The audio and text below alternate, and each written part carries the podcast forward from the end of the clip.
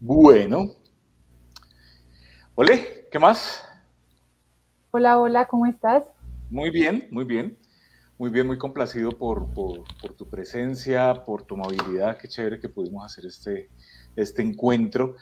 Y pues la verdad es que yo sí quiero como, como también entender un poco que hay, hay como, como una magia en Cali que permite que, que personas que están como en mundos paralelos, pero diferentes se encuentren. Yo creo que es la calle, las empanadas, la cerveza, lo que sea, pero terminamos encontrándonos en algún momento y, y pues como, como siempre admirando mucho el, trabajo tuyo, eh, tu persistencia, tu, confianza, eh, y, viendo sobre todo que has logrado mantener, Pau, un proceso eh, coherente, consecuente con lo que planteabas desde que comenzaste a los primeros dibujitos de, de la Sofía. y, eso, y eso yo creo que es una de las cosas, una de las cosas que hacen que, que tus productos, entiendas, TikTok, YouTube, redes, el libro, etcétera, etcétera, tengan buen pegue con los muchachos y es esa, esa sinceridad y esa coherencia. Entonces, pues en principio, muchas gracias, bienvenida, qué chévere que estés por acá. Y pues yo, yo comienzo siempre como tratando de hacer un poco de contexto, porque no falta pues quien no tiene ni idea de qué estamos hablando. Entonces, ¿por qué no nos comenzás contando un poquito sobre, sobre, sobre vos? ¿De dónde saliste? ¿Por qué llegaste? ¿Cómo llegaste? Etcétera, etcétera. Bueno, eh, primero muchas gracias por la invitación. Eh, muchas gracias por, pues, por hacerme parte de tu proyecto. Qué chévere conversar. Eh, pues mi nombre es Paula Andrea Fernández. Yo soy profesora sobre todas las cosas. Yo creo que más allá de cualquier título, pues soy docente y me gusta la enseñanza en todo tipo de escenarios. Y soy profesional en filosofía y también tengo magíster en filosofía.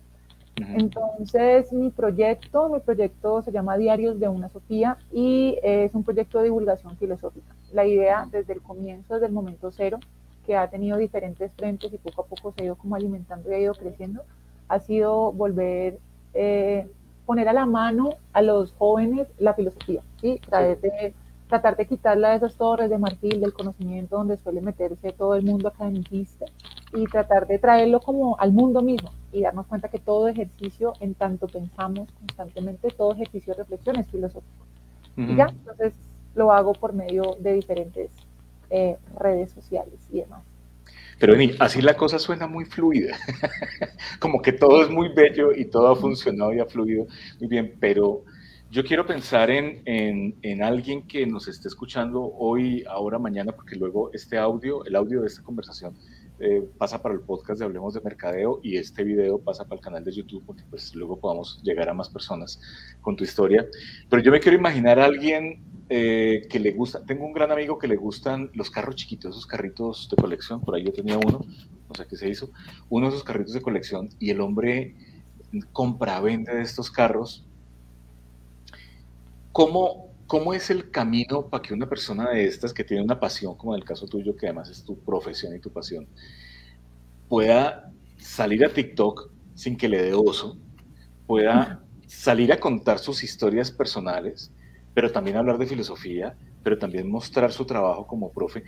digamos que en el caso tuyo nos dio como un 360, o bueno, no un 360, pero una visión muy amplia sobre, sobre lo que vos sos. Pero ¿cómo lleva uno su pasión a todas estas plataformas? ¿Quién te enseñó? ¿Cómo aprendiste? ¿Por dónde, arranca, ¿Por dónde arrancaste? ¿El primer paso cuál fue? El primer paso fue aburrirme de... El primer paso fue aburrirme, ¿sí? Yo creo que del tedio llegan grandes cosas, del tedio, la angustia y la desesperación. Yo creo que en, la, en el sosiego y la calma todo está muy quieto.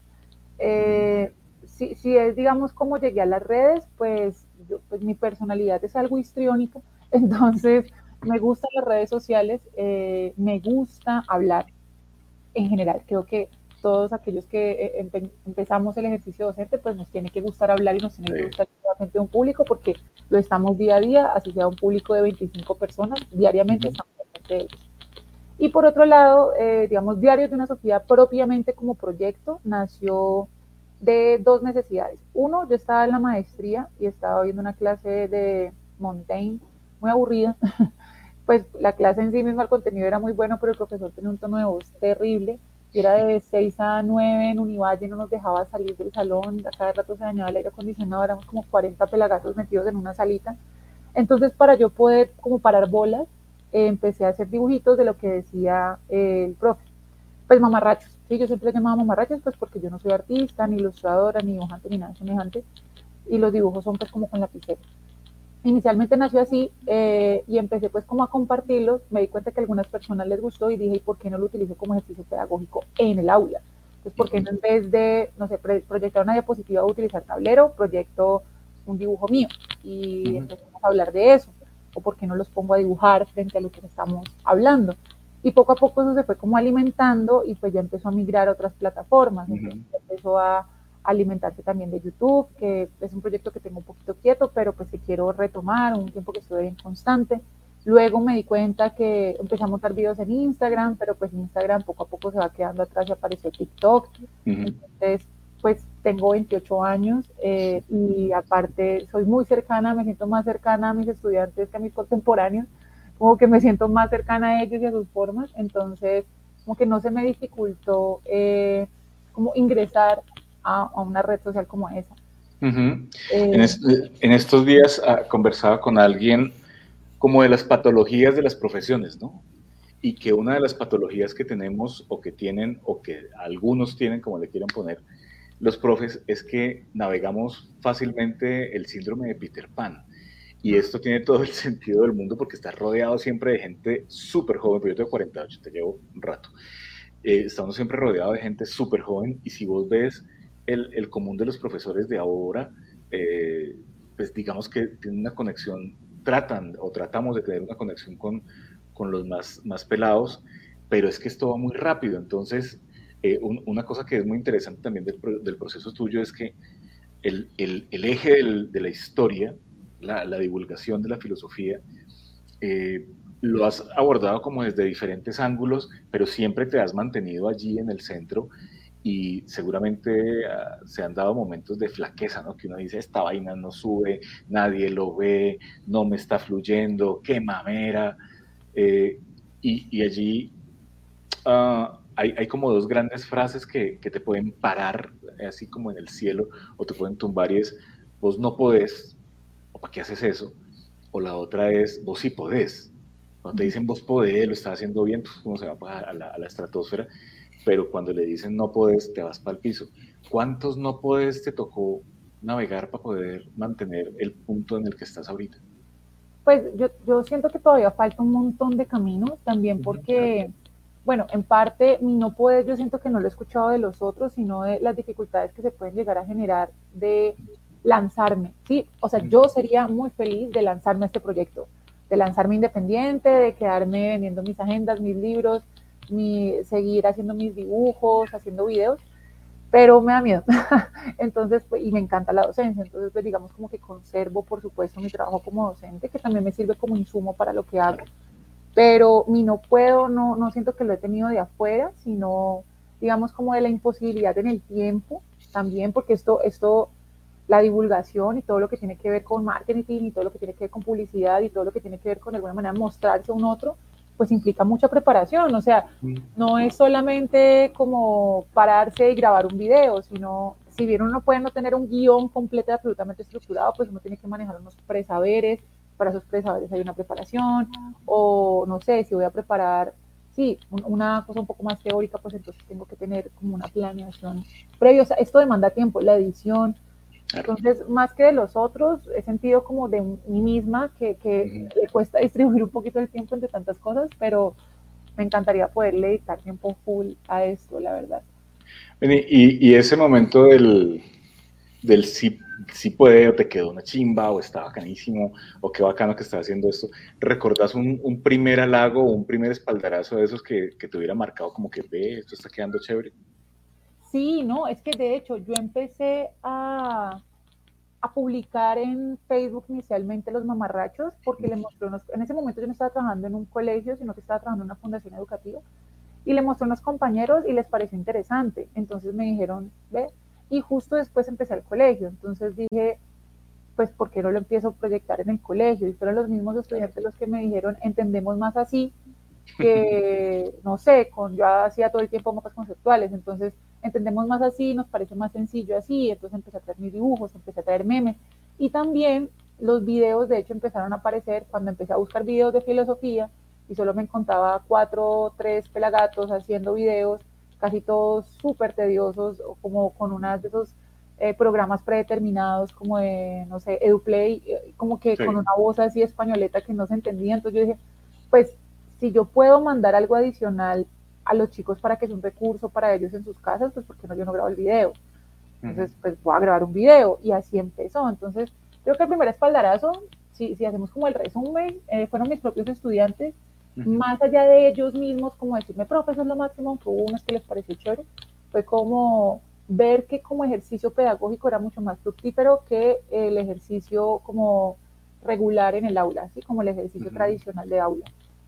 Pero mira, mira, mira qué bonito, porque eso que estás contando es exactamente lo que uno le dice a, la gente en asesoría que haga. O sea, es decir, ahí está clarísimo el proceso tuyo. Hay una, un proceso de ideación, como ese, esa gran idea, como el eureka, pues el momento eureka, que comienzas a amarrar cosas y luego haces un prototipo, que son esos primeros dibujos que vos hiciste en, en, en, el, digamos, como ya en la segunda etapa, no el garabato 1, sino el garabato 2, ya más estructurado.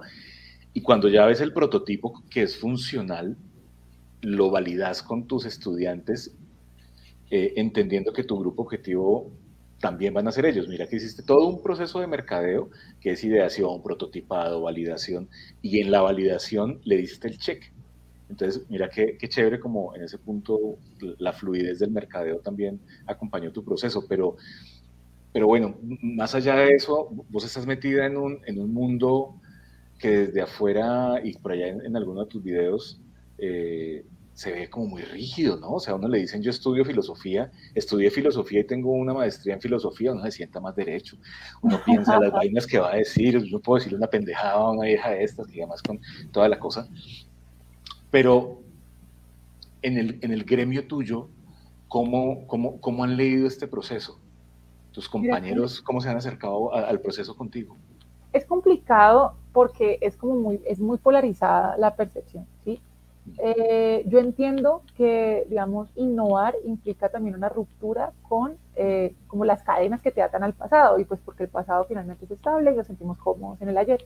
Entonces, eh, la filosofía siempre, la filosofía sí o sí es un saber riguroso, ¿sí? Que uno quiera explicarlo con mamarrachitos o con chistes, pues no significa que sentarse a leer filosofía implique pues un proceso riguroso. Sin embargo, yo tengo un dicho que me encanta, me lo decía mi profesor de griego y latín en la universidad, uno no puede destetar a un bebé con chorizo, ¿sí? Eso lo decía cuando empezamos a estudiar griego y latín, que obviamente no entendíamos un jopo, pero pues tenía que empezar de a poquito. Entonces yo siento que el problema inicialmente con los colegios y posteriormente en la academia, porque en la universidad así haya estudiantes que escojan filosofía, uno tiene que empezar poquito a poco. Claro. Lo sé porque soy profe también universitaria de primero semestre. Eh, el problema de la filosofía es que llega toda rimbombante, ¿sí? Entonces llega como con ínfulas de nosotros somos la madre de toda la ciencia, la madre de todos los saberes, y lo son, por supuesto, y cuando uno estudia la tradición de la historia, la filosofía, uno entiende que las bases de todo el pensamiento humano están aquí. Sin embargo, eh, pues yo no puedo empezar con un chico de noveno que tiene 14 años y que se está preguntando por, no sé, por cuándo van a hacer su salida los fines de semana o en su defecto si le dieron los suficientes likes en una foto. Bueno, yo estoy trivializando sus deseos porque son muchos más, pero yo no puedo empezar con ese tipo de intereses diciéndoles, bueno, vamos a leer la crítica de la razón pura de Kant. Pues porque primero los pierdo, ¿sí? Los, los pierdo. Y segundo, pues no voy a generarles el amor que quiero llegar a generarles. O sea, yo pienso que primero hay que enamorar del saber y filosofía de estilo, amor, Sofía, sabiduría, o sea, finalmente es el amor por el conocimiento. Y en tanto ese amor implica un, como una abolición, como una vaina que sale de las, de las vísceras, o sea, eso es algo como, es hasta inicialmente volcarse a estudiar filosofía o pensar en eso es hasta una decisión medio irracional, ¿no? Porque uno dice, no, pues estudio ingeniería, pues estudio medicina. Una vaina seria. Una vaina seria, sí, una vaina que de plata una vaina que no demande tanto tiempo para que después uno no sepa qué va a hacer en la vida, pero mi idea es precisamente enamorar a los pelados, como tratar de que ellos se involucren realmente. Y eso, bueno, entonces por el lado de los muchachos yo siento que me ido muy bien. Sin embargo, por el lado de mis colegas, yo creo que la percepción es otra. Yo creo no, he sentido otra percepción. O sea, he, he tenido compañeros que me dicen, pues es maravilloso porque finalmente divulgar es traducir, ¿no? O sea, traducir implica entender algo para poder decirlo de otra manera. Entonces, yo de hecho le pongo a mis chicos a, leer, en ocasiones a interpretar memes de filosofía para que me den cuenta que entienden un autor, pues porque si entienden un meme es porque entienden el autor. La memética. exacto, y es súper importante y los memes son muy, muy, muy interesantes, es un fenómeno muy interesante. Pero muchos colegas lo ven como si fuese como un desprestigio o en su defecto como una trivialización de la rigurosidad filosófica. Y no lo es, o sea, es un primer acercamiento. Yo no le voy a decir a un chico que por un video mío de ocho minutos en el que explico, yo qué sé, lo apolíneo y lo dionisíaco de Nietzsche relacionado con Dark, con la serie, con eso ya entendieron y ya se leyeron todo el nacimiento de la tragedia. O sea, no. Si ellos quieren rigurosamente estudiar ese concepto, pues han tenido un pequeño abrebocas y pueden ir al libro e interesarse. Pero es un pequeño abrebocas que de alguna manera hace que nosotros nos sintamos más cercanos. es mi objetivo. Ok, mira que eh, una de las, de las preguntas que también surgían allí era, mm, pues las instituciones, uno pensaría y ahí sí pues como con, conocimiento de causa, uno pensaría que las instituciones que tienen que ver con educación siempre están en vanguardia, siempre están en punta y siempre su estructura como empresa o como organización también debería ser una cosa súper volada, con unos, una mirada hacia el futuro, pero pues al menos de los sitios donde yo he trabajado, en su gran mayoría son bastante conservadores, unos más conservadores que otros, otros más enfocados al ser humano tal, pero en el caso tuyo que estás en colegio, ¿Cómo, ¿Cómo ha sido, digamos, como qué comentarios has escuchado por parte de tus superiores, de los directivos del colegio, eh, sobre la dinámica tuya? Porque yo sé que igual lo que haces en el salón, finalmente es lo que estás transmitiendo en, tus, tus, TikTok y en tus productos. Eh, que ahí está la magia también, ¿no? De, la creación de contenido, en, en, registrar lo que se hace como en la cotidianidad. ¿Qué te han dicho los jefes? ¿Qué has escuchado en tu colegio? Pues mira que he tenido mucha más flexibilidad en colegio que en universidad. okay es muy loco. Como que, digamos, yo he trabajado nada más en dos universidades y pues en colegio llevo mucho más tiempo y experiencia en universidades solamente llevo dos semestres. Y en las universidades hay como, no sé, como un peso, el peso que uno tiene que tener el filósofo y más pues porque daba clases en, en una carrera de filosofía, o sea, la carrera de filosofía. En el colegio, al menos en el que estoy, he estado en bastantes, bueno, no en bastante, he estado en cuatro colegios pero al menos en el que estoy ahora me siento muy satisfecha porque me dan al menos la flexibilidad para poder crear, ¿sí? Y me invento cuanta cosa y me siguen la corriente. O sea, yo llego con mm. el lector y puedo decirle, los voy a poner a parar de cabeza mientras recitan a Platón, pero el sentido de esto es esto. Y me dice, hágale que está chévere. Y trato como todo el tiempo de, de experimentar con ellos también de acuerdo a lo que ellos mismos me van diciendo, cómo los voy percibiendo. Es que un aula es, es un espacio vivo, está, está en constante movimiento. Y, por ejemplo, bueno, me voy a ir un poquito lejos, pero regreso, lo prometo. Digamos, en los colegios, eh, que está todo este cuento de la planeación, entonces uno tiene que planear clase clase. En las universidades también, pero digamos, eso no tiene la misma rigurosidad que tiene un colegio ese papeleo de los colegios. Eh, pues uno puede tener una planeación de clase, ¿sí? Pero cada una de las aulas se desenvuelve de una manera diferente dependiendo del clima de la clase y perfectamente puede ser algo súper volado en una clase que se me haya ocurrido a mí o a ellos en ese momento que modifique al menos como exactamente lo que tenía planeado para esa clase, pero que no modifique el objetivo último, que es el conocimiento que quiero que llegue a ellos. Entonces, al menos en los colegios he tenido, al menos en el que estoy ahora, que ya llevo cinco años, he tenido una flexibilidad maravillosa. Se me han dejado hacer lo que he querido. Las universidades es distinto pero yo entiendo también que es porque ese peso que se le quiere dar, como el saber riguroso filosófico, y yo llego aquí como con actividades y juegos y cosas, entonces como que lo sientes más escuelero, yo no sé. Está bien, así son, así son. Ahí hay una cosa que es muy importante y es que, pues finalmente la forma, la forma no, pues bien manejada no debería sacrificar el fondo y creo que eso, eso tal vez te ha dado también una estructura muy interesante porque la mantienes allí. Pues yo me quiero devolver algo que dijiste ahora con respecto a los intereses de los, de los chicos, de los pelados, de, del, de todos los pelados, de 14 años, pero yo tengo una de 16 y una que está cerca de los 15 ya, y eso es, todos esos son igualitos, con esas mismas pulsiones es, muy bello además verlos crecer, pero es una cantidad de energía ahí represada, pues que no, no sabe uno por dónde la va a sacar hasta que quedan dormidos. Yo quiero regresar a una cosa que, que, estabas planteando ahora, era lo, Apolineo y lo dionisíaco. Em, seguramente algunas personas que están o que van a escuchar o a ver esto no, tienen clara la diferencia. Entonces, te pido el favor que lo, que expliques para que te pueda hacer la pregunta específica sobre los muchachos. ¿Qué es eso? Ah, bueno. Lo apolíneo y lo dionisíaco. eh, Nietzsche escribió un texto que se llama El origen, el nacimiento de la tragedia, fue su primer libro, que le un señor que se llama Wagner, que es un gran músico en su momento, tenía una gran amistad. Y el hombre hace un recuento como por la historia del arte, la historia del origen mismo de la tragedia, y se da cuenta que hay una distinción interesante frente a cómo se ha presentado ese arte. Está el saber o la manifestación ordenada, mesurada, eh, estructurada, bien puestecita, bien puestecita, toda arregladita. que eso sería representado por el dios Apolo. Y está lo dionisiaco, que es aquello que es más desordenado, es más convulso, es más pasional, es más erótico, es más sensual, que está representado por el dios Dioniso, pues, que es el dios del vino y el dios de la desmesura y qué tal.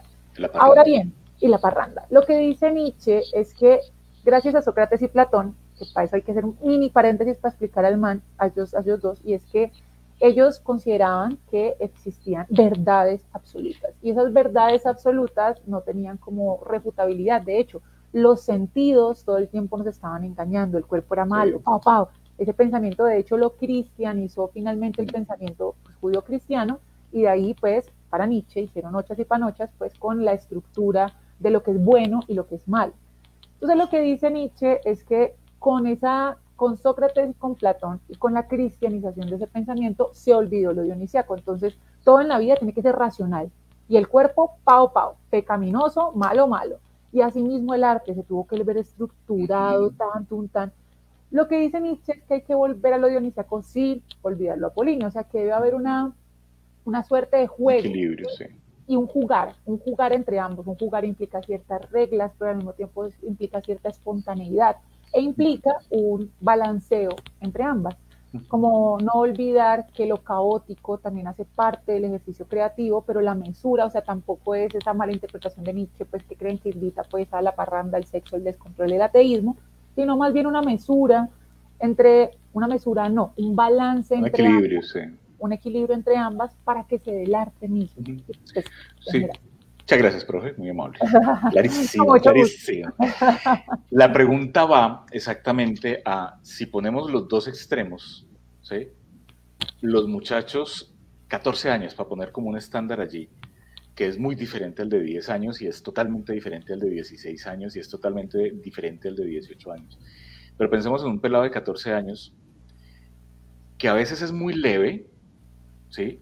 Muy dado al, placer y al dulce y a la recocha y tal, y luego a veces se vuelve muy trascendental y entonces es cuál es el sentido de la vida a los 14 años y por qué está pasando esto y tal. Desde la visión tuya de profesora, ¿qué, qué cursos estás dictando? ¿En qué grados estás? Noveno, décimo y undécimo. Perfecto, los tenés en la segunda, ya en la última etapa ya listos para salir para la calle.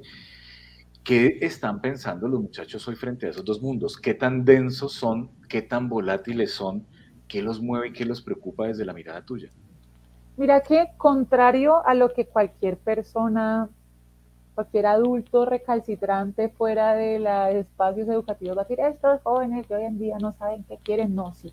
Y de hecho, precisamente por estar atiborrados, porque lo están de información, precisamente por estar todo el tiempo con todo a la mano, la mayoría, no todos, por supuesto, tiene una capacidad de discernir bien interesante. No me puede ya, ya, Y entonces, ay, no, tengo eco. No, está bien, está bien. Eh, entonces tiene una capacidad de discernir bien interesante. De hecho, yo creo que los docentes, el ejercicio que tenemos que tener, más allá de la enseñanza, que es fundamental en tanto lo teórico, es cómo nosotros fomentamos la capacidad crítica para que ellos sepan qué hacer con la información que tienen a la mano. Entonces, volviendo a los pelados, yo cada vez me admiro más de ellos y cada vez me asombro más de ellos y cada vez los admiro más por estar enfrentándose a situaciones tan convulsas como tener toda la información a la mano y ser capaces de hacer algo con esa información. Los estudiantes ya no tragan entero, o sea, yo me acuerdo, y eso pues que yo soy que yo soy modelo 94, pero cuando me gradué de un décimo, yo lo único que tenía, en mi celular no había internet todavía, o sea, yo no tenía la mano internet, no existía WhatsApp WhatsApp llegó como en el 2003. Entonces, mis muchachos, si yo les digo algo, ellos pueden buscar en internet y saber si les estoy diciendo una pendejada. Y pueden comprobar todo lo que les estoy diciendo. Y si dije mal una fecha y si mencioné mal un nombre. O sea, todo el tiempo están allí en el ejercicio crítico y me preguntan, y me preguntan qué opina de esto, usted qué dice de esto. O sea, son pelados, en su mayoría, por supuesto no son todos, pero al menos yo siento que los admiro muchísimo, que saben coger esa información y con su edad tener la capacidad crítica para empezar a hacer algo con eso. Tienen posturas, eh, no sé, tienen, tienen luchas personales, quieren hacer cosas, tienen claro su camino, no están tan perdidos como nosotros pensamos que lo están. Entonces, si es ese juego entre lo dionisíaco y lo apolíneo, pues siguen obviamente con ese montón de hormonas súper convulsas que en ocasiones te responden como se les da la gana porque se les cantó, porque son adolescentes, pero pero son adolescentes muy conscientes de su posición en el mundo. Yo siento que cada vez, yo tengo una esperanza gigante en los pelados, ¿sí? Yo creo que en este momento, o sea, yo no, no creo que haya mejor invento después de la imprenta de Gutenberg que el Internet. O sea, es, nuestra nueva imprenta, este es el nuevo renacimiento. Sí, tal cual. Y es, nosotros tenemos la capacidad de acceder a la información tal cual se da. Asimismo, por supuesto, accedemos a muchísima desinformación. Sí, basura también y hay como, hay, un filósofo que se llama Byung-Chul Han, que de hecho critica un montón las redes sociales, y tiene un texto que se llama Hiperculturalidad, donde dice que el problema es que estamos atiborrados de tanta cultura que finalmente no hay y la sociedad se vuelve transparente. Pero yo creo que precisamente en esa transparencia y en esa hiperculturalidad es que nosotros podemos hacernos críticos, o sea, nosotros somos dueños del saber que queramos. y, eso, y los pelados lo son y nacieron con eso, y a mí me parece que la mayoría, no todos, pero la mayoría están muy bien parados. Sí, eh, yo, pues además que yo, digamos que lo hablo muy en primera mano porque pues eh, el proceso de crecimiento de mis hijas uno lo, lo, ve allí también desde, no solo desde la cosa pues amorosa del, del, padre, sino también desde la mirada como de estos en qué están.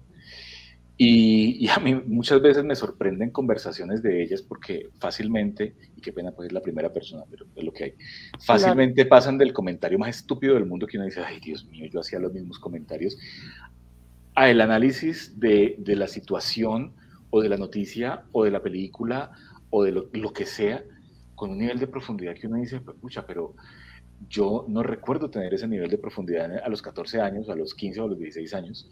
Creo que a veces todavía creo que no lo tengo en algunas cosas, en muchas cosas.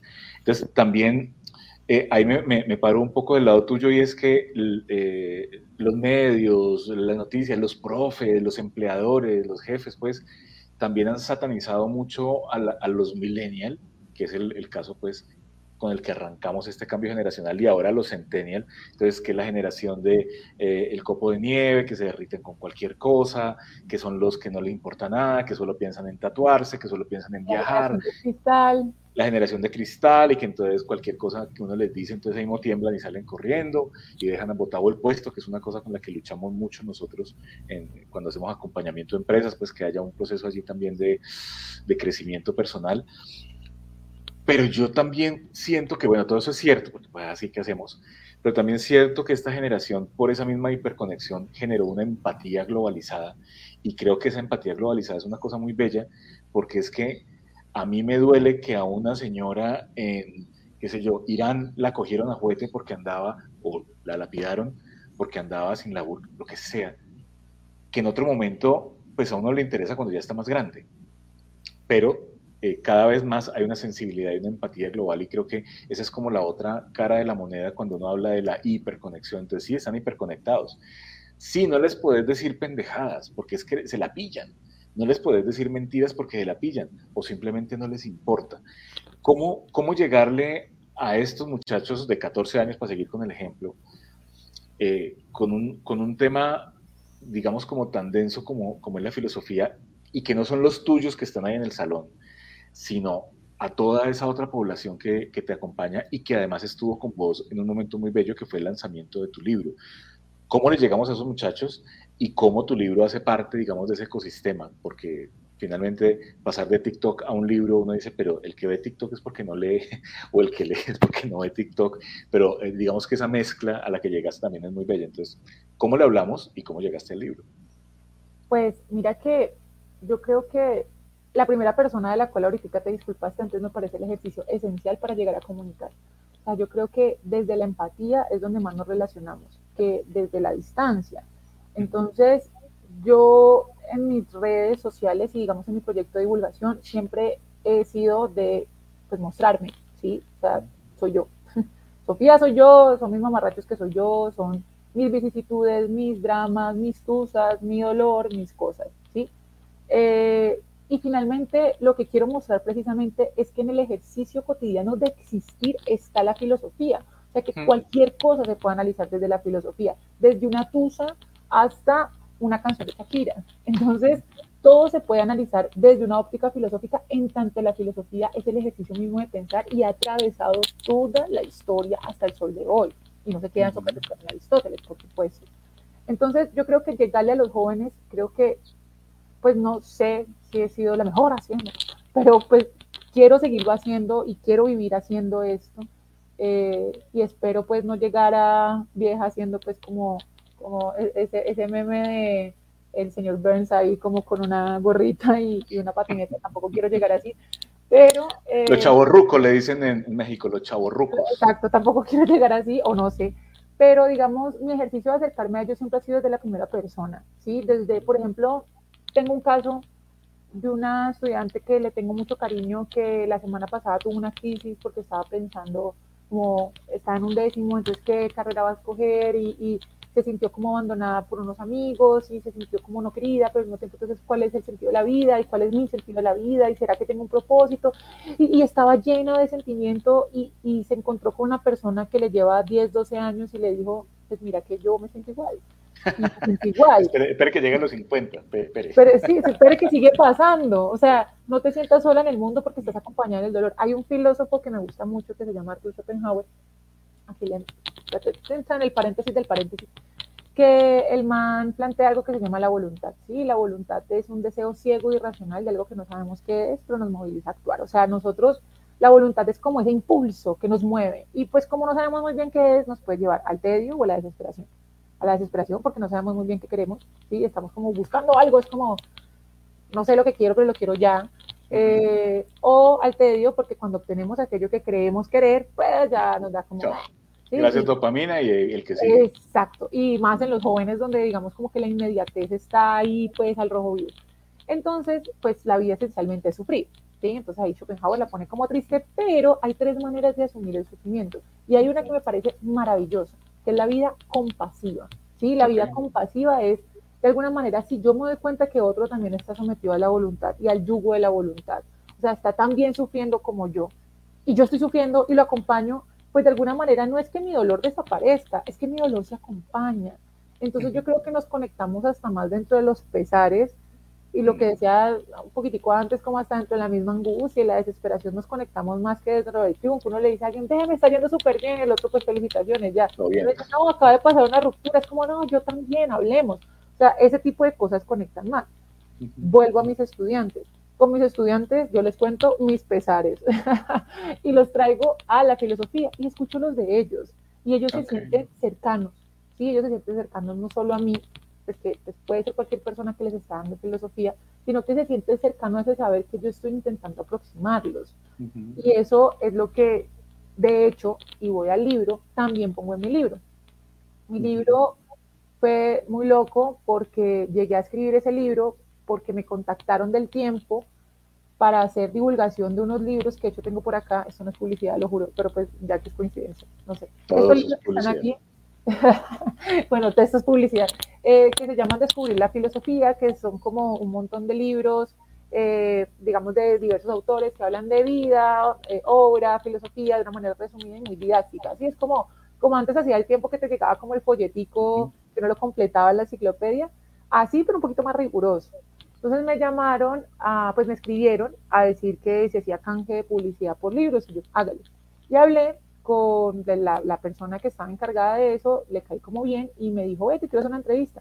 Me entrevistó para el tiempo, pues por el proyecto de las redes tal, y luego me dijo, ve, no tenés nada escrito, y yo no tenía nada, no tenía nada. Y yo le dije, sí, es que, ah, bueno, puedes mandármelo el fin de semana, y ¿qué? Entonces yo ¿qué voy a hacer? Tengo una oportunidad grande. Yo siempre he querido escribir un libro. Siempre he querido que sea, a mí admiro mucho a Alejandra Pizarnik como poeta y como más sus diarios de ello que de su poesía. Y ese ejercicio de escribir desde el yo me parece hermoso, mm. porque pues uno no, o sea, ¿qué más mundos que el propio? De hecho, en la literatura misma son mundos del mismo sujeto que escribe, de hecho, distintos personajes. Entonces yo dije, pues voy a ir a lo que sé, que es hablar de mis penas, pero entonces lo voy a hacer desde lo que también sé, que son mis pelados. Mis pelados que fueron también yo misma, o sea, esos chicos de 17 que me siento tan allí, tan reflejada, pues hablemos desde allí. Y escribí el libro, escribí pues como una parte del libro, se lo mandé a la persona, le gustó, me dijo, entrégamelo en tres semanas y yo fue madre, ¿y qué hago? Entonces dije, voy a tratar de juntar todo lo que me gusta aquí, vamos a ver qué sale y si les gusta. Entonces empecé a mezclar un diario escrito en primera persona, eh, que contaba la historia de una chica que estaba en la escogencia de carrera, pero al mismo tiempo estaba pasando por una ruptura, entonces estaba pensándose qué es el sentido de la vida. Y se encuentra con unos autores que de hecho son autores que a mí me gustan y los escogí porque a mí me gustan, que son Seneca, Montaigne, eh, Schopenhauer y Camus.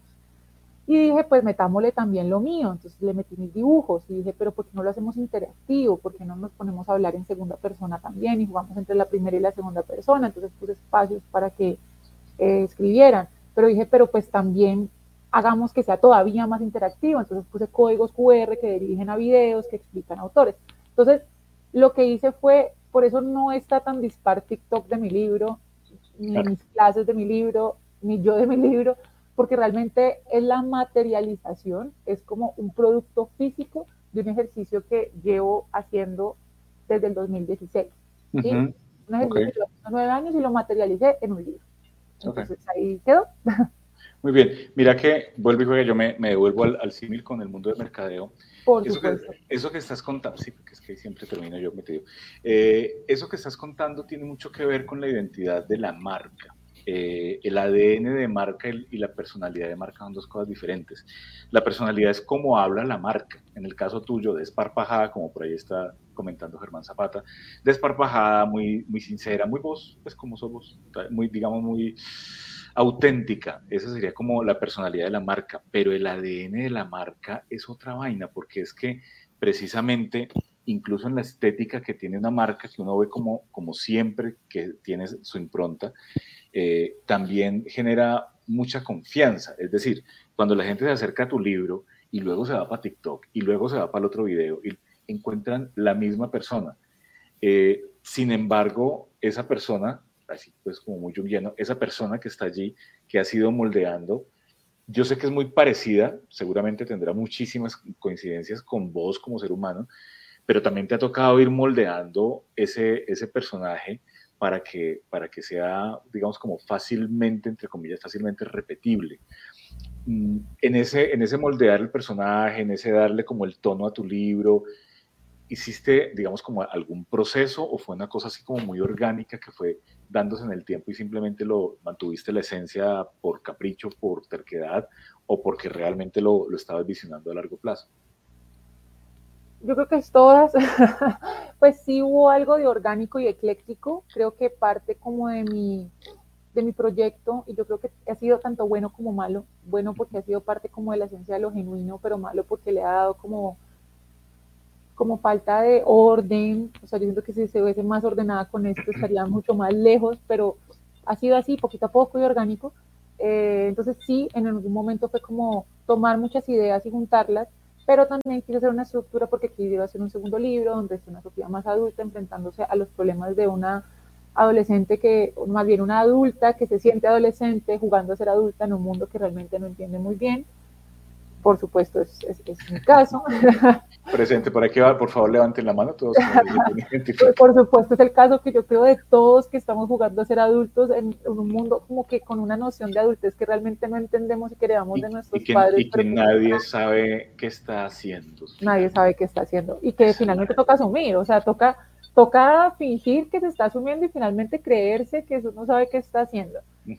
Pero entonces yo creo que la mezcla de ambas, porque si bien tiene un carácter orgánico como de, quería que fuera muy o sea, sí tuvo un referente, eh, pues que fue Alejandra Pizarnik y, la manera en que escribía, también Darío Zeta, no sé si lo conozcas, este divulgador argentino, Darío mm, creo que sí, sí, sí, sí lo he visto, creo que sí. Él tiene un montón de libros bien interesantes de divulgación que habla de una manera muy desde la primera persona y muy como muy afable, como para el público, quería algo que fuese más o menos así cercano. Entonces sí tenía más o menos una estructura porque tenía ciertos referentes, pero al mismo tiempo dejé como que fuese un yo misma vuelta adolescente, o sea, como que me dejé regresar a la adolescencia y empezar a hacerlo. Entonces, para responder, sí, no, eh, no, yo tengo como cierta identidad que pues se la conserva como en, en, mí misma, o sea, como que yo siento que he hecho como cierto branding personal, o sea, como que he hecho de un mí y de un yo más filosofía, un producto que se llama Diario de una Sofía. La Diario de una Sofía no creo que podría ser replicable por otra persona porque, pues en esencia... En tu ADN. Sí. Sin embargo, pues también, obviamente, pues pensé en el público objetivo, pensé cómo le quería llegar a ese público, pensé cómo podía llegar a ser algo consonante con mi proyecto, algo también por escrito, cómo podía vincular esos dos mundos del audiovisual y también pues de lo, de lo escrito eh, y de lo literario. Entonces como que traté, traté de vincular como todos esos componentes. Pero siento que a la larga fue un proceso también muy orgánico. Entonces, por eso... Ok, ok. Eh, yo, yo quiero como remitirme a, un, a una frase del libro La simulación, ¿sí? que nos habla de Baudrillard, que nos habla de, de la publicidad. Mira que eh, habla de una cosa que ya, ya te lo voy a contextualizar. La, frase que la quiero leer acá dice, la publicidad no se limita a un producto, sino a la venta de un estilo de vida. Comencemos por ahí. Los publicistas con los que yo vengo trabajando pues en docencia hace 20 de años, eh, vendemos estilos de vida finalmente se generan como unos patrones y entonces usted encaja aquí, entonces la segmentación pues que llamamos, entonces usted queda bien aquí, usted queda bien aquí, usted queda bien aquí y luego va a pasar a este y luego como está en todo el plan de vida a partir de estilos de vida. Pero yo a veces siento, yo veo, pues, lo confieso, yo veo muy poca televisión, televisión, televisión, veo pues como, no sé, plataformas y eso, YouTube mucho, sí, pero televisión abierta poco. Y cuando veo y veo comerciales para adolescentes o para niños, debo confesarlo y es que me da oso ajeno, me da pena ajena, porque porque eh, yo no sé cómo, cuáles son los, los, benditos estudios que están haciendo y los paneles de consumidor, pero parece que le estuvieran hablando a pelados de mi época, de hace 20 o 30 años, y yo siento que ese estilo de vida, poder cerrarte el, embudo, ese estilo de vida que, que, le tratan de vender a los pelados no tiene nada que ver con ellos. Eh, ¿cómo, ¿Cómo podría una persona de mercadeo ser mucho más transparente en la comunicación con un pelado. ¿De qué le debe hablar alguien de mercadeo o en qué tono le debe hablar alguien de mercadeo? O para no verse ridículo como marca, pensemos, no sé, Nusita, todo bien con Nusita. Tengo aquí a Nusita y Nusita necesita hablarle a unos niños que están entre los 10, 11 años, que son los twins, que están en, ese rango de edad. ¿Cómo hago para conectarme con ellos? Yo creo que, ahí yo me pierdo. Yo creo que primero es tratar de no pensar como un adulto y es difícil, es difícil. Mira que voy a hacer un paréntesis. Eh, hace poco estuve como jurado en un concurso de cuentos eh, infantiles, en un concurso Valle Caucano, y fue muy interesante, fue muy interesante, pero lo que más me di cuenta es que habían unos escritos maravillosos e impecables, pero que se notaba que era un adulto pensando cómo escribirle a un chico ah, de su niñez.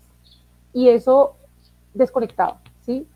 No entendían, y es que es duro, es duro porque es sacarse de su propia piel y ponerse en la piel del otro, que implica un proceso de empatía que es complejo y que yo creo que implica, de hecho, grupos focales y otro tipo, implica una interacción directa con el público objetivo. O sea, yo no creo que yo pueda hablar a los jóvenes si no he interactuado con jóvenes. Yo no puedo hablar a los jóvenes desde mi adultez. ¿sí? Exactamente. Tengo que conectarme tanto con el joven de hoy en día como con mi joven tratando de interpretar el mundo que está hoy. O sea, como, como una Paola de 16 años puede interpretar el mundo, o sea, cómo puede interpretar el mundo en el 2023. O sea, yo me imagino una Paola con redes sociales y hubiese sido tan cansona, más cansona de lo que hoy en día, digo, ¿cómo lo hubiera podido interpretar? Entonces, tratar de pararse desde allí. Entonces yo creo que lo que pasa con las personas que hacen publicidad y mercadeo, que tratan de llegarle a un público, pero lo tratan de llegar desde lo que ellos creen que ellos desean, no desde la posición del mismo público objetivo y desde la interacción directa con esas necesidades que tiene ese público objetivo. Yo creo que por eso, y por eso, aun cuando, o sea, a mí me encantaría renunciar a todo trabajo como formal y dedicarme a las redes, pero siento que ahí también perdería un plus que tengo y es la interacción directa con los creadores.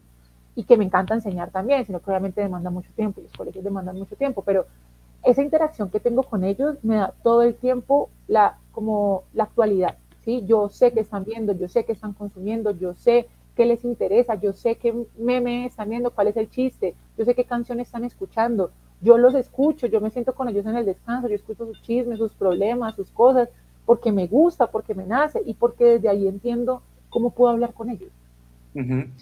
Mira que eh, precisamente eso que estás diciendo, pues es algo que, siempre se retaca, que siempre se, está, se le está diciendo a, los estudiantes y es, no trate de imaginarse cómo vive una señora en un barrio estrato 1 de Bucaramanga, pues consiga a alguien que vaya y mire o vaya usted y mire, pero no, no haga el ejercicio de ponerse en los zapatos del otro hasta ese nivel, porque ahí es donde, donde terminamos haciendo paisas con collares de arepas, ¿sí? O terminamos haciendo eh, costeños perezosos, terminamos haciendo caleños mujeriegos, o terminamos cayendo en todos esos estereotipos que son tan cómodos, entre otras cosas, porque es muy fácil uno decir todos los países andan con collar de arepas. Eh, pero eso demanda también, como lo estamos diciendo ahorita, un proceso de empatía. Y ese proceso de empatía eh, entre, entre el mercadeo y el consumidor joven, para este caso, pues también requiere, pues, un, digamos, un gran componente de, humildad. Pero uno siempre que escucha a los papás, y pues yo creo que también cuando yo me autoescucho, uno dice, pero es que estos pelados no los entiende nadie. Eh, realmente es tan complejo de codificar un pelado de 14 años para uno saber qué es lo que le duele, qué le duele. ¿Le duele el presente, el futuro, el pasado, el, la nada? La... ¿Qué le duele, muchacho? Todo. Todo le duele la adolescencia, a mí me encanta, amo la adolescencia. ¿sí? Yo por eso me hubiese quedado allí siempre, porque no implicaba tanta, o sea, el adolescente, la adolescencia viene de dos palabras, etimológicamente, de adolecer, que viene de carecer de, pero también de padecer, ¿sí? Entonces, el adolescente adolece de conocimientos de lo que viene, ¿sí? De alguna manera, eso da dos cosas. Da como cierto ímpetu porque me arriesgo, porque no sé qué va a pasar, pero al mismo tiempo hay incertidumbre y como cierto miedo y cierto temor y cierto caminar, pues como con, con los pies así de puntitas. Pero al mismo tiempo están adoleciendo de sentir, todo lo sienten. Un adolescente lo siente todo. Y uno tiene que, es difícil, porque por mucho que uno trate de ser empático, yo puedo decir cualquier cosa en un aula y puede haber detonado en un estudiante que me escuchó una crisis de ansiedad y yo no quería que pasara eso, pero pasó, ¿sí? Pero entonces ¿Qué le duele y qué siente el adolescente? Todo, lo siente todo.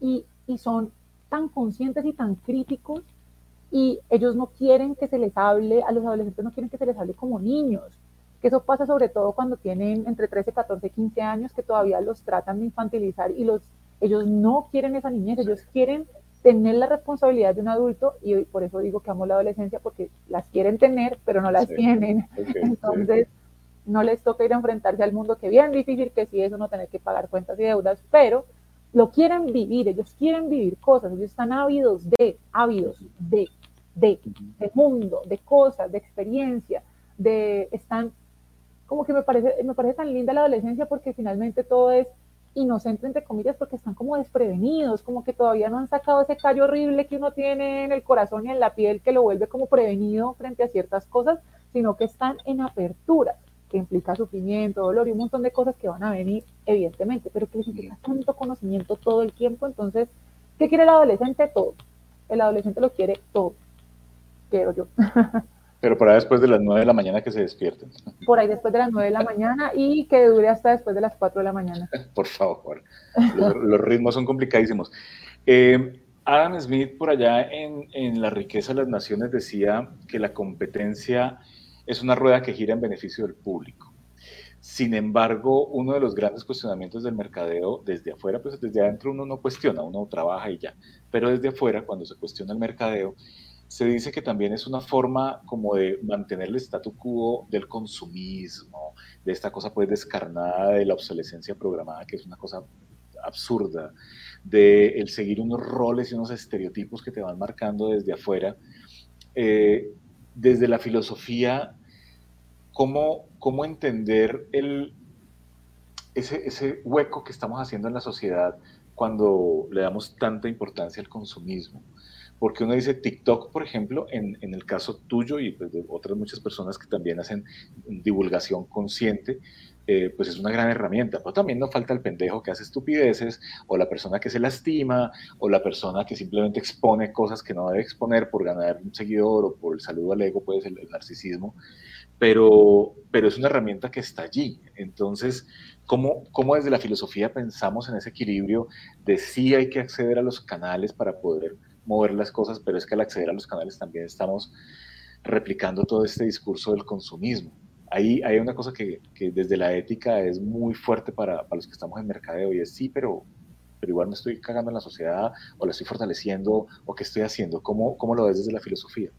Es que ahí están exactamente lo que estás diciendo. Sí, están las dos cosas. Sí, está desde, de alguna manera, eso lo diagnosticaron muchos filósofos. Foucault, por ejemplo, hizo bastante eh, teoría al respecto y es quienes son los dueños del conocimiento son los dueños del poder y en tanto son los dueños del conocimiento pueden moldearlo para moldear precisamente o como eh, sí, apropiarse de todo el poder.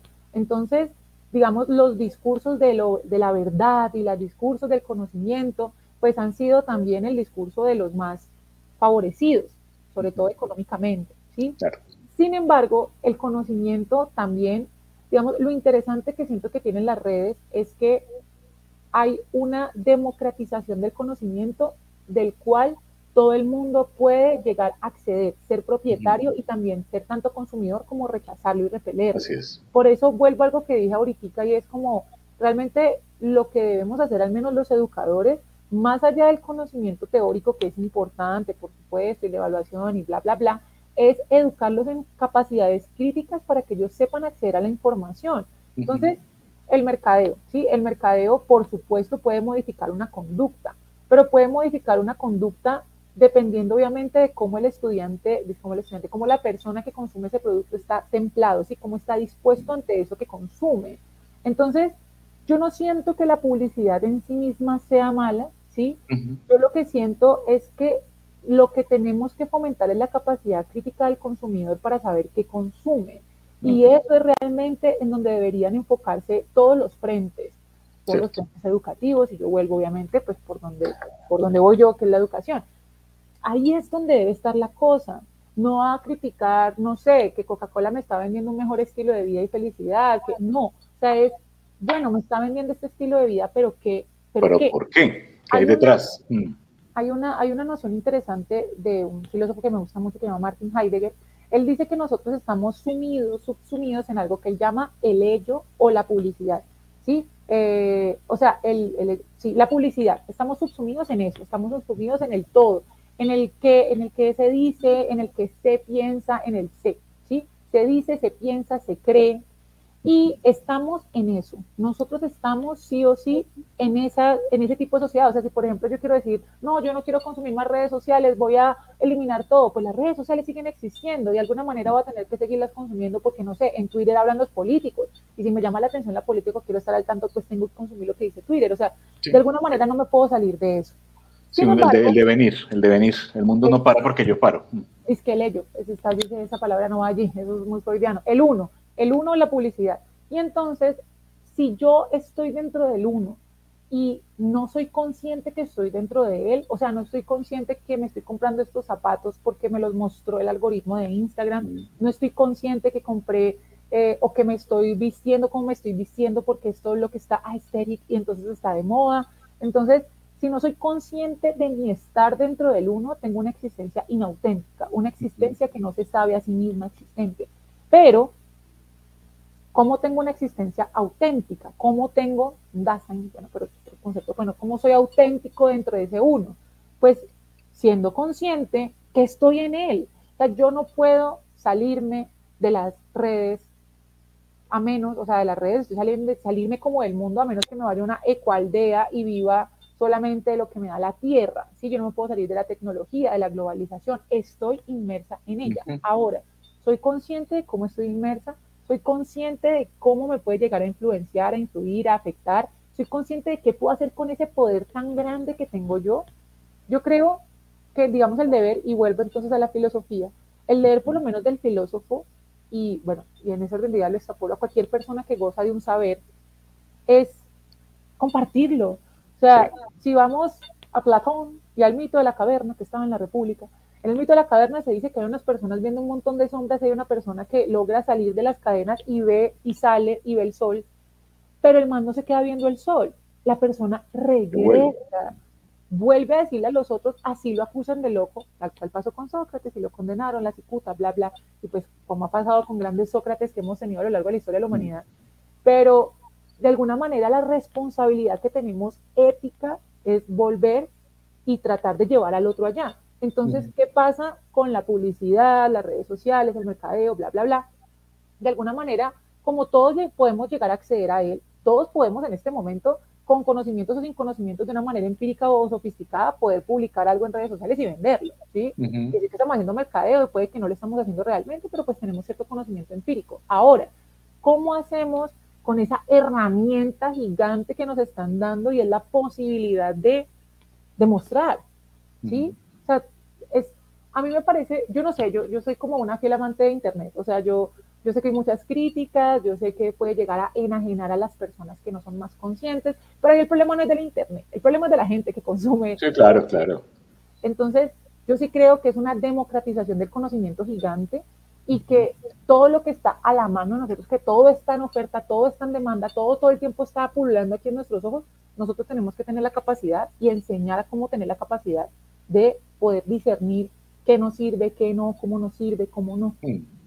Mira que algo, algo por lo que has pasado varias veces y lo es pues, importante como ponerlo ahí en el tablero, es fomentar el pensamiento crítico. Se supone que la publicidad lo que hace es informar la publicidad no vende, la publicidad informa y es el consumidor quien finalmente toma su decisión. Lo cual quiere decir que si tenemos un producto blindado, es decir, con unas características chéveres, que tiene todo lo que se necesita, es ético, el precio es justo, y yo todo eso se lo comunico a mi consumidor, luego entonces me lo debería comprar. Eh, ese pensamiento crítico para muchas empresas en mercadeo podría ser una piedra en el zapato porque entre menos sepa, menos va a observar mis falencias. Entonces ahí también hay un doble juego de qué tanto le importa, digamos, como a las élites que el, ciudadano promedio tenga un pensamiento crítico digamos, mucho más profundo, ¿no? Porque el impacto no solo en mercadeo, finalmente el mercadeo es un, accidente de la vida, pues, pero estamos hablando de política, estamos hablando de religión, estamos hablando de una cantidad de cosas. Entonces, me gusta mucho y me llama mucho la atención que el, enfoque, digamos, como formal es a eso, a fortalecer el pensamiento crítico. La mayoría de las personas que yo conozco eh, o que están, digamos, como cerca o que tal, le da, les da un poco de miedo meterse a, la filosofía. Eso es una mamera, no voy a entender, se me va a notar la ignorancia, yo me quedo dormido leyendo. Eh, para una persona que hasta ahora dijo, esto está chévere, por ahí por ejemplo estaban diciendo, Carlos Amesqui te estaba diciendo que le encantaba tu forma de, difusión, Edna Rocío estaba diciendo que gracias a tu libro está entendiendo el mundo de la, de la hija adolescente y que todo chévere, que todo bonito y que lo haces muy bonito. ¿Qué libro le recomendamos a una persona ya adulta que quiera entrar al mundo de la filosofía sin que salga corriendo y sin que se sienta ignorante? Porque también pasa eso, ¿no? Yo creo que depende de qué quieren en el mundo de la filosofía. O sea, yo lo pregunto cuando a mí me dicen que empieza a leer filosofía, yo te digo, ¿qué quieres? ¿Sí? ¿Por qué? Porque primero la filosofía no es un monolito. O sea, la filosofía no es un saber así como ningún saber hoy en día. Así que, pues, yo no sé si es alguien quiere estudiar derecho, pues está el derecho penal, el derecho no sé qué, ta, ta, ta. O sea, hay, hay como corrientes, de alguna manera, especializaciones en el saber que corresponden a los intereses de cada persona. Entonces, en tanto la filosofía no es un monolito y yo puedo tener intereses particulares, pues yo lo primero que le pregunto a la persona es, ¿qué te interesa? ¿Dónde vas? Entonces, ¿Para dónde vas? Entonces, ahí, pues primero, pues no sé, digamos, me gusta, no, me gusta el arte, entonces, ah, bueno, estética, entonces, ¿qué te puedo recomendar inicialmente? No, pues no sé, no te voy a recomendar la teoría estética de Adorno, porque no más bien, ni la estética de Hegel, porque no, no sé, hay un libro de Humberto Eco bien interesante que es sobre la historia sobre la belleza y ahí me puede aproximar a diferentes posturas de la filosofía y uno dice, es un primer aproximamiento. Pero si me dicen, no, yo quiero empezar desde cero y quiero conocer toda la historia de la filosofía, pues generalmente recomiendo libros sencillos, ¿sí? Sencillos como El mundo de Sofía, como Diccionario de Filosofía de Sabater, como, o sea, hay unos primeros aproximamientos a nociones filosóficas generales.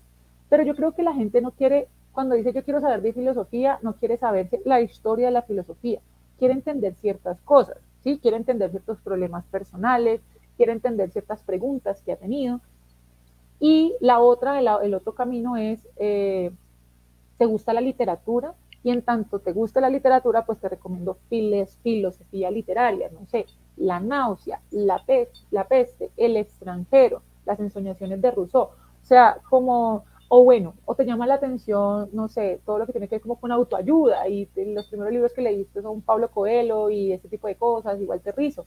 Ah, pues vení que hay muchos mejores que esos, porque no leemos a los estoicos y leemos a Cicerón, a Séneca, que son fáciles de leer y te dan como pautas para vivir de una manera tranquila.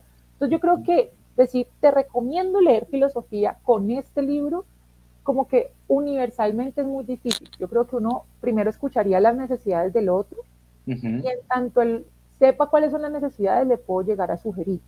Ok, ok. Lo que yo recomendaría es empezar como con Hegel o Kant cosas así, obviamente. Sí, muy, bravo, muy bravo. Eh, te quiero hacer una, una, última pregunta porque además, pues, tu tiempo, muchas gracias. Eh, y el tiempo de todos que nos están acompañando. Yo siento que últimamente cada vez hay más películas como, como con unos niveles de profundidad y de reflexión que uno dice, pucha, esto, esto no es el cine noventero tonto y el ochentero tonto. Y me encuentro con películas como Matrix, en, sus primeras aproximaciones, como El árbol de la vida, ¿sí?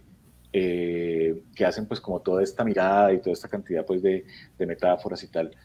¿Qué películas te gustan de ese tipo? ¿Qué películas recomiendas de ese tipo? Reflexivas, con un nivel de profundidad chévere, que te permitan acercarte como otra forma de, pensarte el, mundo de una manera más profunda o, no sé, la colateral. Mire que yo suelo recomendar, y sobre todo más si es apelados, pero en general lo recomiendo series, ¿sí? Me he dado cuenta que los más jóvenes les cuesta mantener su nivel de atención al leer una película después de una hora viendo algo, miran el celular. ¿sí? Eso es problemático, hay que luchar contra eso o en su defecto tratar de unirse en ese mar y entenderlo y hacer algo con eso. Entonces yo suelo sugerir series. Entonces, por ejemplo, y lo hago mucho, empiezo a combinar, a hacer como diálogos como interdisciplinares entre series y filosofía. Por ejemplo, los pongo a ver Black Mirror. Y Black Mirror tiene un montón de insumos que puedo sacar puedo ponerlos a ver anime, a mí me gusta el anime, entonces sugiero, por ejemplo, ver, no sé, Dead Note, entonces ven Dead Note y les pongo a estudiar a Maquiavelo, entonces, ¿cómo podemos relacionar a Maquiavelo con Dead Note? O me pongo a ver, no sé, Shingeki, que es otro anime, hasta con Titan, bueno, un anime. Entonces digo, bueno, relacionémoslo entonces con eh, Hobbes. O empiezo a hacer ese tipo de diálogos que no tienen que ser como, mírate esta peli súper reflexiva, se habla del sentido de la vida, sino porque no hay series que pueden llegar a ser interesantes y las podemos empezar a relacionar desde ahí. Yo, por ejemplo, lo primero que recomendaría sería Black Mirror, que es la serie como para empezar a problematizarse. Hay otra serie muy buena ahorita que se llama The Good Place, que es una serie que es de, bueno, unas personas van como a una suerte de cielo y una de esas personas es un profesor en filosofía. Está cargada de humor, pero también hacen referencias a filosofía. Merlí, que es una serie que habla propiamente de filosofía. Entonces, yo recomendaría más series. De pronto soy muy millennial en eso y consumo más series que películas. Ok, está muy bien. Pues Pau, en principio, muchísimas gracias por tu tiempo. La verdad es que eh, tener la posibilidad de, de, conocer pues como tu trabajo y de conocer tu mirada también desde la, de la filosofía del mundo de los muchachos de la educación es, es, muy enriquecedor. Yo sé que para mí y para todos los que están por acá acompañando, y en serio te agradezco, te agradezco y tenemos por ahí una charla y un cafecito en vivo pendiente también, con un par de temas que nos quedaron allí sobre la mesa. Eh, y pues desde, desde el, mundo de mercadeo, de, todas maneras, también todo lo que estás diciendo cobra mucho sentido porque finalmente el mercadeo tiene que ver con gente, ¿no? El, el, marketing es el mercado en acción, market ING, y el mercado pues finalmente está compuesto por seres humanos. Y en la medida en que logremos tener más herramientas para encontrarnos con estos seres humanos, pues va a ser más fácil todo, no solamente venderle bobadas, sino realmente poder tener un, crecimiento como sociedad. Eh, este, este en vivo que acabamos de tener, a partir del lunes lo pueden encontrar en el podcast Hablemos de Mercadeo, que está en Spotify, o también en el canal de YouTube. Yo todo esto lo pongo en un linkcito en las publicaciones para que lo pillen, te lo voy a compartir para que lo podamos también difundir. Y lo otro es que, bueno, pues que también, por supuesto que no nos puede olvidar que, que, parte del, del, gran objetivo de este espacio de Café Creativo es que podamos generar encuentros. Entonces, por favor, también para que nos compartas eh, tus redes. ¿Cuáles son tus redes, Pau? Eh, bueno, en todas partes me llamo Diarios de una Sofía. El libro se llama Diarios de una Sofía, o sea, es, inevitable encontrar Diarios de una Sofía. Eh, está en YouTube, en YouTube llevo quieta como un año, pero me he prometido a mí misma que voy a regresar, he hecho mil guiones, prometo que voy a regresar.